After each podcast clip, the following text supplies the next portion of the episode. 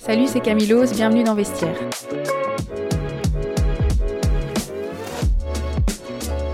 Salut Camille. Bonjour.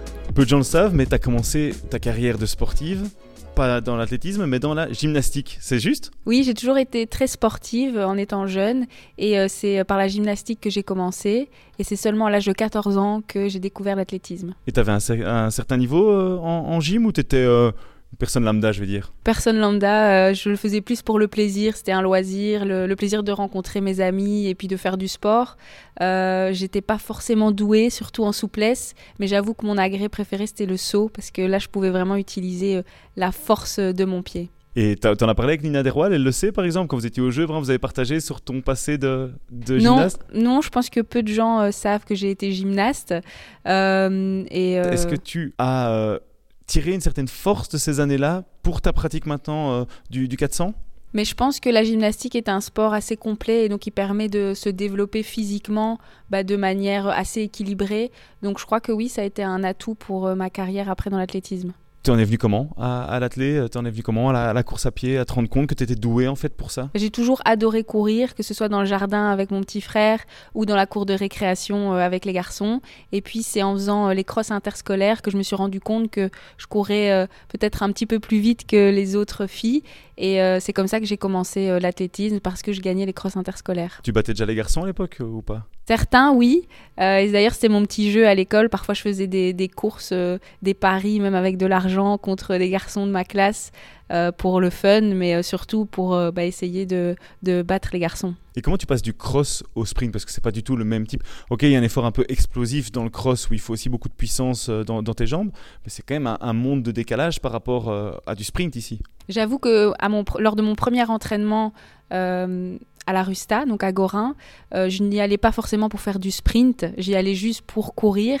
Et euh, c'est dans le groupe de sprint qu'on m'a mise lors du premier entraînement. Et c'est là que j'ai découvert que la vitesse était euh, quand même quelque chose bah, qui me plaisait et où j'étais douée. Tu peux raconter justement ce premier entraînement, les premières sensations que tu as sur cette piste? Oui, bah, le premier sentiment que j'ai eu, c'était. j'étais impressionnée, étonnée, pardon, du fait que c'était pas simplement courir. Donc avant de courir, on avait tout un échauffement, puis on avait des, exercices techniques pour travailler la technique de course qui est vraiment très importante. Et puis après une heure, une heure trente euh, de tous ces exercices et de l'échauffement, là on était sur la ligne de départ et euh, on faisait des distances.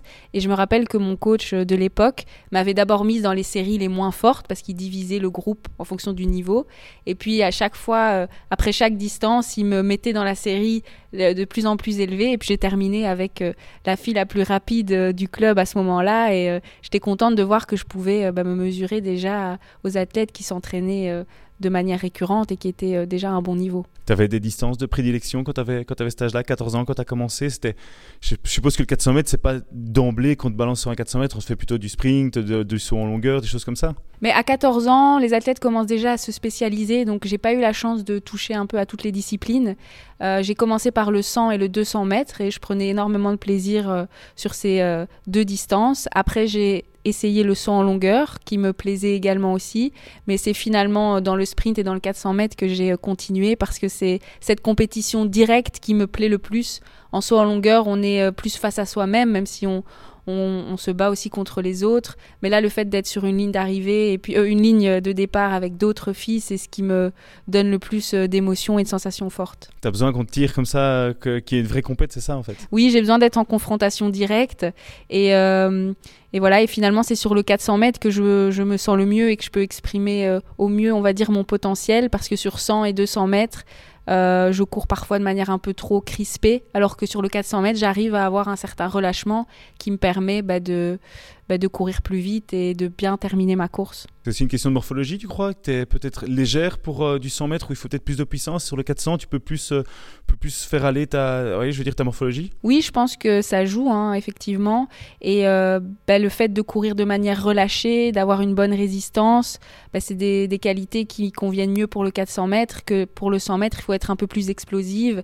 Et c'est vrai que ces qualités-là sont moins ma force. À quel moment tu as fait le switch vraiment Où tu t'es dit, ok, le 400, c'est pour moi et je fais plus rien d'autre? Alors, euh, en, lors de l'été 2017, j'ai participé à la Coupe d'Europe et euh, j'ai pu euh, courir le 4x400 mètres avec l'équipe belge. Et puis c'est là que j'ai ressenti, lors de cette course relais, qu'il se passait quelque chose de différent, que j'avais jamais senti sur 100 et 200 mètres. Et donc après cette saison, j'ai dit à Jacques, bah, j'ai envie d'essayer le 400 mètres. Bah, c'était euh, pour moi le meilleur coach euh, de 400 mètres de toute façon en Belgique. Et puis la plupart des gens de notre groupe couraient déjà le 400 mètres. Donc j'étais vraiment entourée d'experts en la distance. Et bah, finalement, au fur et à mesure des entraînements, fin 2017, début 2018, j'ai senti que c'était une discipline qui me convenait bien. Et puis c'est en été 2018 que j'ai pu bah, sortir les gros chronos. Et tu t'es jamais dit à un moment, peut-être du 800, peut-être du 1500, c'était, ça t'a jamais traversé l'esprit de, chercher encore une autre discipline où tu pourrais être encore aussi très forte? Euh, Le 800 m'attire. Maintenant, euh, je sens que j'ai pas encore euh, atteint ma limite sur 400 mètres. Après, je sais pas si on, peut se dire hein, qu'on atteint la limite, mais je sens que je peux encore battre mon record. Et puis, il y a les cheetahs aussi sur 4x4, donc ça me donne envie de rester sur 400. Maintenant, je suis pas contre l'idée d'un jour essayer le 800. mais voilà, d'abord, il y a des beaux objectifs sur 400 et 4x4. Est-ce que tu as dû transformer ton, ton corps au fur et à mesure? Parce que voilà, 400 mètres, c'est quelque chose de très spécifique. Comment tu as, dû changer euh, ben oui, ta, physiologie, ta musculature pour t'adapter à ces disciplines? Mais Ça s'est fait assez naturellement de par les entraînements. Euh, et puis le 400 mètres est quand même euh, ben une discipline assez dure physiquement, plus que le 100 et 200. Et du coup, c'est vrai qu'au fur et à mesure des années, depuis 2018, mon corps a changé. je suis devenue un peu plus sèche. j'ai les muscles qui sont un peu moins développés aussi. Et on a un peu toute cette même morphologie dans le groupe d'entraînement parce qu'on a la même façon de travailler, on travaille sur le relâchement plus que sur la puissance. C'est ça qui est très compliqué en fait, c'est que quand on voit des, coureurs et des coureurs de 100 mètres, c'est des gens tout en muscles, très puissants. Vous devez avoir cette puissance-là, mais une certaine légèreté aussi pour pouvoir tenir quand même pendant 45-50 secondes plus ou moins. C'est quand même, ouais, c'est un équipe très difficile à trouver, j'ai l'impression. Oui, c'est vrai que ça c'est le, tout le défi du coach, hein, de pouvoir euh, nous amener dans la meilleure forme possible, aussi bien physiquement que psychologiquement. Euh, mais on a vu et on a déjà, ouais, on a vu à travers les années que Jacques était vraiment euh, très fort pour nous amener en forme au bon moment et savoir jouer comme ça avec les différents types d'entraînement pour qu'on puisse sortir les performances. Tu parles du psychologique, c'est vrai que dans le 400, la tête est très très importante. Comment tu arrives comme ça à te faire très mal au quotidien? Parce que c'est peut-être une des disciplines où tu te fais le plus mal à l'entraînement on a toujours ce cliché, tu me confirmes si c'est vrai ou pas, qu'il y a beaucoup de vomi à l'entraînement, tellement vous allez loin dans l'effort. Explique-moi un peu, c'est quoi le plaisir que tu trouves à te faire aussi mal en fait Mais c'est le fait de repousser euh, ses propres limites physiques grâce euh, au mental. Alors c'est sûr que ça aide quand on est dans un groupe d'entraînement qui se fait mal en même temps que nous, euh, mais c'est vraiment quelque chose c'est un peu sadomaso de dire ça, mais moi je prends du plaisir lors des, séances difficiles parce qu'on est ensemble et que on se tire vraiment vers le haut pour pouvoir dépasser nos limites physiques. Et c'est vrai que parfois on est à bout et c'est euh, le mental qui nous permet d'aller chercher encore plus loin. Et quand on est en compétition, c'est ce qu'il faut parce que c'est difficile pour tout le monde. À un moment, on a un mur quand on arrive dans ce 300 euh, lors du 400 mètres et c'est au mental que ça joue. Tu peux raconter justement ce mur Qu'est-ce que tu as comme sensation dans les jambes, dans la tête quand ça arrive en, en compète? Euh, bah, c'est vrai que c'est une sensation assez spéciale. Ça n'arrive pas tout le temps non plus parce que ça dépend comment on gère la course. Mais euh, quand ça arrive, si parfois je suis partie trop vite, c'est vrai que parfois après 250 mètres, 300 mètres, je sens que ça va caler. Mais en fait, voilà, il n'y a pas de retour en arrière possible. Il faut juste continuer et à ce moment-là, essayer de rester le plus relâché possible et essayer de rester euh, bien techniquement parce que on commence à se désunir. Moi, je sais que mes épaules commencent à tourner, euh, j'ai euh, voilà le dos qui creuse et c'est tous des défauts euh, techniques qui vont me faire perdre du temps. Donc, dans ces moments-là, bah, il faut essayer d'être conscient et de, gérer ces, gestes techniques. Est-ce qu'on peut dire que le 400 est la discipline la plus compliquée de, du sprint? Je, Oui, je pense. Enfin, du sprint, oui. Et puis le 800, je crois que c'est aussi assez difficile hein, en termes d'entraînement. Après, toutes les disciplines ont leurs difficultés. Mais euh, c'est vrai que sur 400, il faut pouvoir avoir, enfin, travailler la vitesse, travailler l'endurance, travailler la résistance. Et euh, la résistance, c'est quand même quelque chose qui, qui pique quand euh, on la travaille avec l'acide lactique.